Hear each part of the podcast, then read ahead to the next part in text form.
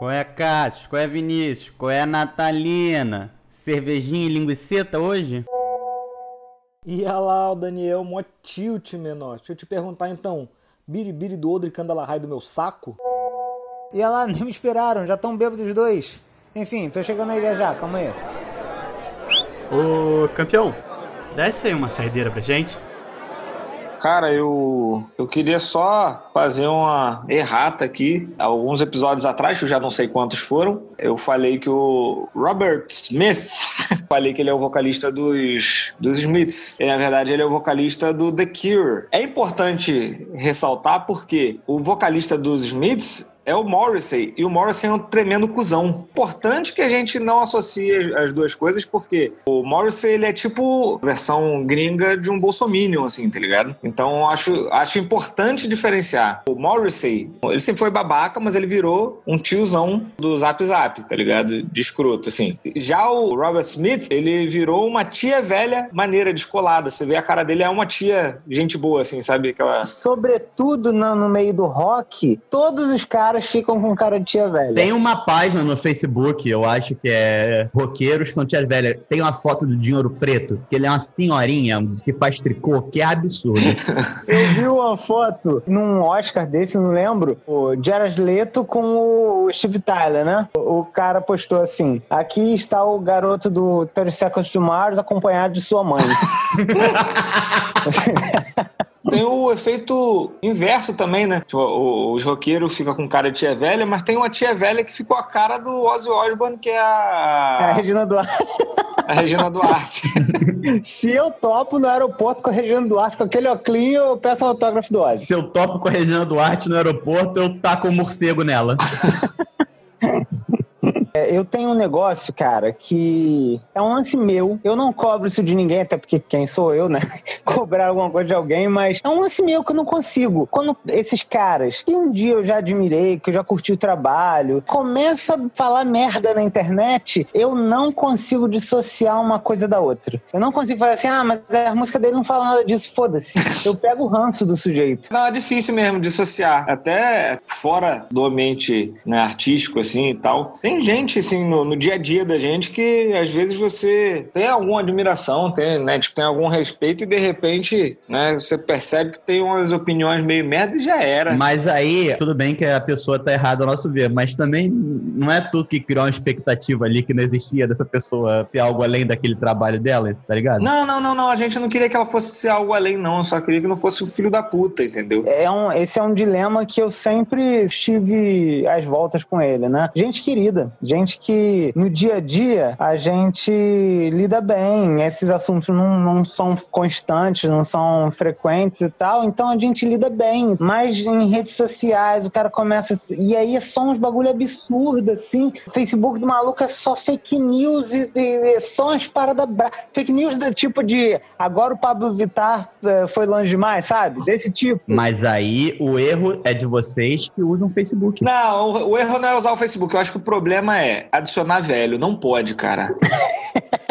É decepção na certa. Mas eu acho que existe um gráfico que é conforme vai aumentando a sua idade, você tem mais chance de ser um cuzão desrespeitoso, tá ligado? É, isso é um lance que, assim, eu não gostaria de concordar. Óbvio que eu conheço diversas exceções desse, desse discurso, né? Mas é muito comum você ver aquele cara que, pô, a impressão nítida que tem é que ele só acumulou preconceito durante a vida. O cara nunca leu alguma coisa fidedigna na vida. Ele só leu. Ele nem existia o WhatsApp em 30 anos atrás, sei lá, em 10 anos atrás. Mas, porra, o cara parece que todas as fontes dele saíram do WhatsApp, maluco. É muito louco. Mas aí eu tenho uma questão pra vocês. É, obviamente que toda rede social e tudo mais potencializou isso. Mas ela potencializou o que já existia ou ela fez existir essa parada porque ela potencializou, entendeu? É um bagulho meio Toshine. Sim, sim, sim, sim, eu entendi teu ponto. Você sempre teve o tio, né, do, do Natal que, porra, começa a ficar bêbado e manda aquele, ah, na ditadura que era bom, e não sei das quantas. Sempre teve isso, mas estava restrito a reu- reuniões de Natal onde o cara tava bêbado. Eles não tinham como se encontrar numa reunião de tios do Natal que acham que a ditadura foi boa, né?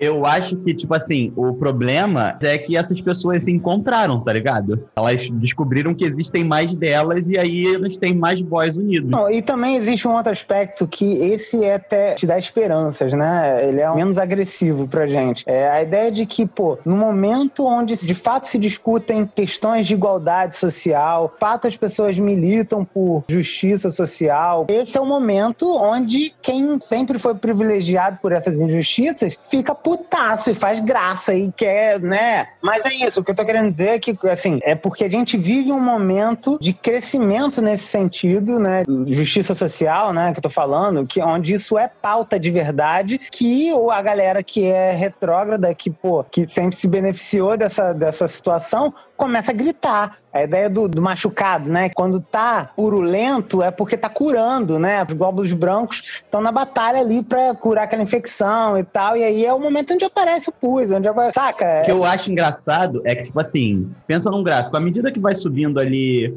o progresso que vê acontecendo, né? Tipo assim, menos racismo, menos homofobia, não sei o quê, seria pra ir diminuindo a taxa contrária, entendeu? Mas parece que os dois vão subindo juntos, paralelos, e cada vez a galera é mais racista e cada vez a galera é mais coisa, entendeu? Mas é disso que eu tô falando, Daniel. Eu lembro disso, tem um exemplo. É, era uma pessoa que, quando eu conheci, ele falava, ele era garoto, ele lutou contra a ditadura. Ele jogou bolinha de gude pros cavalos cair. Ele mandava uma letra dessa assim. Quando começou os discursos afetarem os privilégios dele, quando ele começou a, a, se ver reprimido pelos comentários racistas que fazia, quando ele começou a se sentir cerceado por isso, caracoles, ele mudou da água pro vinho. Esse cara que falava que jogava bolinha de gude no, na, pros cavalos era o cara que mandou aquele fake de uma pessoa dizendo que era Marielle no colo de uma outra pessoa dizendo que era Marcinho VP. Nem era Marielle, nem era Marcinho VP. Mas ele que mandou, ele que falou, sabe? é isso que eu falo. Não é que essas pessoas surgiram mais, outras pessoas pessoas iguais, assim, é que elas estão falando mais alto, elas estão se sentindo oprimidas por serem cerceadas nesses preconceitos. Eu, por um minuto, fiquei imaginando ele jogando bolinha de gude com os cavalos, tá ligado? Deve ser muito difícil jogar bolinha de gude com casco, mano. Deve ser impossível. Não é rapidinho, segura esse assunto aí que eu vou mijar.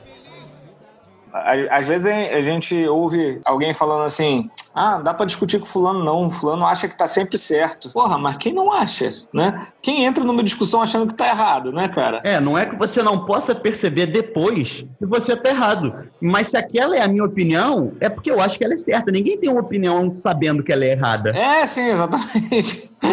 Vejo coisas desse tipo em coisas idiotas. Eu estava acompanhando uma discussão via internet sobre é, o que é melhor, Dragon Ball ou Naruto. E aí eu entrei certo de que Dragon Ball é muito melhor. Dragon Ball, caralho, a gente, porra, cresceu vendo essa porra, entendeu? É muito melhor. Mas aí, e assim, é uma parada mais objetiva, tal, não sei o que, é uma porradaria mais franca, enfim. E aí eu fui vendo os comentários. Eu falei, caralho, é porque realmente o Naruto ele tem uma carga emocional muito forte, um desenho muito mais complexo, né? Muito mais, mais denso, assim tal. E eu, porra, começa a transigir, né? Na, na ideia de que, porra, são desenhos distintos e tal, né? Mas, pô, é um, é um desenho muito mais trabalhoso. Não, assim, assim se a gente for parar pra analisar storytelling e roteiro e tudo mais, Naruto é muito melhor que Dragon Ball. Não tem nem comparação, né? Mas assim, não, não, não chega perto, tá ligado? Eu, em algum momento da minha vida, no, nos últimos, sei lá, cinco anos, eu vi que tinha Pokémon na Netflix. Aí eu falei, ah, pô, maneiro. Eu via quando era criança, vou dar uma olhada aqui pra dormir. Eu não consegui assistir dois episódios.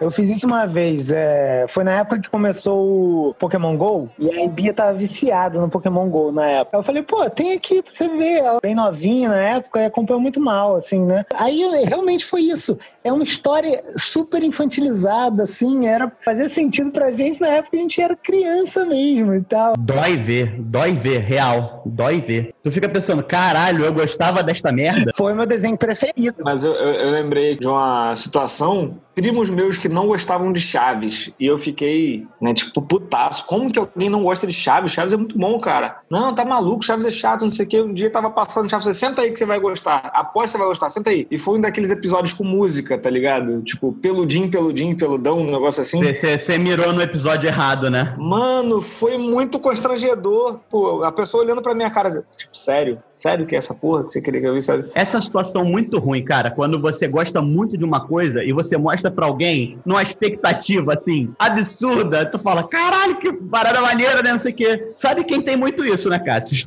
Sua esposa. Ah, sim, é, cara, muito complicado.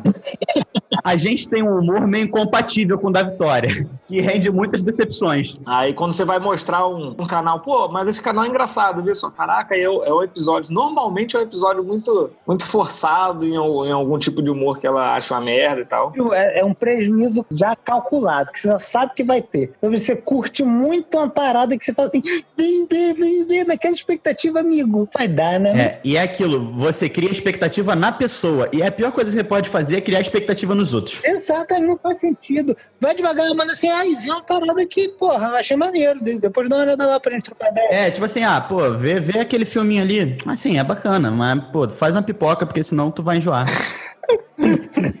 Porque, mas tem isso também, né? Às vezes você cria uma expectativa, o cara, a pessoa vai te indicar uma coisa, ela tá falando de, de um jeito que parece que é uma, uma, uma transcendente. Meu Deus, isso vai mudar a minha vida. Aí você vê um episódio de Chaves que ele canta o pelo din din din lá do... E automaticamente você olha pra outra pessoa, ela tá morrendo por dentro, porque ela não quer nem falar pra você que merda é essa que eu tô vendo, mas ela também não tá conseguindo achar a menor graça. A não ser que seja Vitória. A Vitória fala assim, caralho, é isso?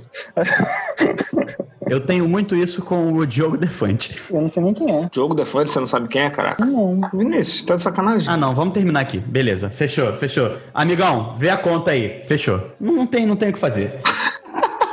Que você não sabe quem é o Diogo Defante? Claro que você sabe, pô. Vinícius, termina aí mandando uma mensagem natalina. Valeu, Natalina. Tu é muito tilt, Vinícius. Não dá, você é muito tilt. Caraca, Vinícius, você sabe, você, você esqueceu. Semana passada a gente falou dele e você, você sabia quem era. Pode ser, gente, que eu tenha esquecido, caralho. Fala, porra, do que é o Diogo Defante, cara. Caraca, o repórter doidão. Birulei, birulei, não sei das coisas. Baby do Birulei Baby. É. E ele é sem graça pra caralho. Eu gostei dele falando, chamando o Bolsonaro de 2018. Tu, tu realmente falou que o Diogo Defante é sem graça pra caralho ou foi impressão minha? Foi, foi isso que eu falei. É, Vinícius, infelizmente você é um velho que vai ser preconceito aí pra sua vida inteira. Você chegou nessa fase. Diogo Defante, ele é adepto do cringe total, né, cara? Genial. É, pois é. Não é exatamente o humor que me pega. Como que te pega? Praça é nossa te pega, é. É isso que te pega. Haha, olha a velha surda. Sabe? Um João Plenário. Pô, aí sim. Aí funciona. Caraca, parece que parece até o Renan falando, né, o Daniel Furlan. um Adam Sandler. Não, sacanagem, sacanagem. Não acho que ele é ruim, não. Eu, não é exatamente o humor que eu mais, que eu mais curto. Não, tem umas, umas jogadas que eu acho engraçado, mas acho que é muito nonsense demais, assim. É um excesso de nonsense pra mim. Aqui nós temos um excelente exemplo de uma pessoa que tem uma opinião errada e mantém. E sabe que tá errada. Aí, campeão, desce mais uma aqui pra gente, por favor. Alguns episódios atrás, eu não lembro exatamente qual foi, a gente comentou de, ah, porque a gente tem habilidades sim, mas que, né, tipo, a gente né, pode ter talentos sim, mas que não são úteis, né, pro, pro mercado de trabalho, às vezes e tal. E aí eu me perguntei, quais são os talentos de vocês que não são úteis pra porra nenhuma? Vocês têm talentos inúteis? Eu tenho muitos talentos inúteis. Conta aí pra gente. Eu sei que você pergunta isso numa vibe de, tipo assim, uma coisa engraçada. Grandiosa, não vai ser, tá ligado? Não, não, não, não, é pequenas coisas engraçadinhas, não precisa ser uma grande coisa engraçada. É, eu sei peidar com sovaco. Isso é, é um hit nas comédias americanas, né? Esse é teu tipo de humor, pelo jeito, né? o meu talento inútil, com certeza, é saber imitar uma gota. Imita uma gota aí, Por Daniel. favor, Daniel, faça isso pra gente. Deixa eu ver se eu vou conseguir. Você, peraí, calma aí. Você fala, do- você faz um formato de gota assim, você bota as mãozinhas pra cima. Também. Mas eu sei fazer o barulho de uma gota. Ah, tá, vai lá. Mentira! Ele botou no, no celular uma gotinha aí, cara. Pô, tu nunca me viu fazendo isso? Eu, eu não tava lembrado, amigo, mas realmente você tem talento, brother. Parabéns, Daniel. Parabéns. Eu ia contar meu talento, eu fiquei até sem graça. Por favor, conta aí pra nós. Eu descobri que eu sou bom em tarefas repetitivas, no geral. Ah, por exemplo, sei lá, no hotel esses dias a gente estava arrumando as bebidas nos frigobares de todos os quartos. Só que são 21 andares com 12 apartamentos em cada andar. Então, assim, é muita coisa para fazer. E aí desenvolvi um método de, de abrir todos os apartamentos mega rápido, assim, enquanto o colega ia lá, bota, bota o cartãozinho, abre a portinha e tal. Maluco, eu faço todos os meus movimentos reduzidos, né? E, um segundo e meio o quarto está aberto. É, é, é dois movimentos. Empurra a porta com o pé, já tô acendendo a luz com a mão e puxando a trava com o outro, sabe? Tipo, e aí eu fico me perguntando, como que eu poderia me tornar milionário né, com o meu talento? Não poderia. Eu, eu poderia me tornar um excelente operário, que é o que eu sou, entendeu? É, é, mas olha, isso eu já vejo em você há muito tempo. Teve uma época que eu fiz um serviço, né, com o Cássio, de ajudante dele, né, na- no, no bar que ele trabalhava. E aí eu achava muito maneiro, o Cássio sempre teve esse lance de poupar movimentos ali. Ele me ensinava assim, ó, tem 300 canecas pra lavar, deixa tudo dentro da pia, aí deixa uma encher, aí você joga o que tá dentro da nas o- ele ele vários macetinhos assim, sabe? Pra poupar tempo. Eu lembro uma época que eu, que eu decidi na minha vida que eu faria igual. E aí eu, sei lá, eu ia fazer café da manhã e aí eu tinha na cabeça de que se eu fosse é, levar é, as coisas da mesa de uma vez pra depois voltar e pegar as outras, sabe? E aí eu começava a tentar pegar a garrafa com pela alça com a mão, debaixo do braço botava o açucareiro e aí eu tentava minimizar isso pra fazer igual o Cássio. Me fudi só, né? Quebrei o açucareiro umas duas vezes. É um talento, pô, que de fato eu não tenho, eu tenho que ficar te observando pra pegar essas coisas, mas também, pô, não é inútil, irmão. Tu tá, pô, otimizando tua vida aí, cara. Não vai me levar a lugar nenhum, né? Só vai melhorar a minha vida no momento, é. Tu vai ficar milionário, mas Mas tu vai terminar teu trabalho mais rápido, já é alguma coisa. é, é maneiro. Ah, sim, é de fato. Pra poder dar espaço pra mais trabalho. É, é a vida do operário é assim. É, essa é a merda. Então talvez você devesse esconder esse teu talento e usar ele, sei lá, pra guardar as compras em casa, que aí tu fica livre mais rápido, tá ligado? E lembrei de um outro talento aqui, cara, não meu. Talento da minha cadela. Vai. Lola tem um talento especial, cara, é sério. Ela, além de me irritar, né, que ela, ela fez um curso de me deixar puto, ela, ela tem um talento especialíssimo, cara. Ela é, e, e, assim, é certeiro. Você pode confiar nesse talento dela, que é ela sempre está embaixo de alguma coisa que cai. Ela sempre está no lugar errado, é isso. Ela sempre, sempre. É sério, se você está cozinhando e caiu arroz, quando você olha, ela está embaixo. É sempre. Ela não estava, né? A partir do momento que o bagulho está no alto, ela surge Ela embaixo. se materializa ali. Ela é o cachorro de Murphy. Cachorro de mão. Existe o gato de Schrödinger e o cachorro de Murphy, que é a Lola. Teve uma vez que eu derrubei vinho no Marvin e o gato ficou manchado de. Ele é branco, né? Ficou manchado de rosa por uma era, assim, né? Até eu conseguir dar banho de novo. Imagina a minha Yorkshire, né? Com aqueles pelinhos enormes nas costas, todo cheio de ovo, porque né, caiu, sabe? Eu acho que assim, Cássio, existem, existem coisas na vida que você tem que aproveitar a oportunidade. Caiu o ovo na sua cachorra, você tá com um pouco de farinha e empana ela pra ver como é que fica, entendeu? Só pra brincar. Cara, eu tô frustrado que eu não consegui pensar em nenhum talento, porque eu devo ter muitos, gente. Tem, tem. Continua acreditando que você tem. Faz bem. Ah, eu não tô nem, o, o talento é inútil nem é, t- nem é tão difícil, né? Bravo é, é o talento útil, né? Ah, caralho, eu tenho, olha. Não é eu não, mas eu lembrei que o Daniel tem um talento inútil também muito maneiro, que é fazer rimas com personagens da Avenida Brasil. Mas esse foi um talento inútil muito pontual. Porque hoje em dia eu não lembro mais o nome dos personagens da Avenida Brasil. Só o Tufão, e a Carminha, e a Nina. E o Leleco.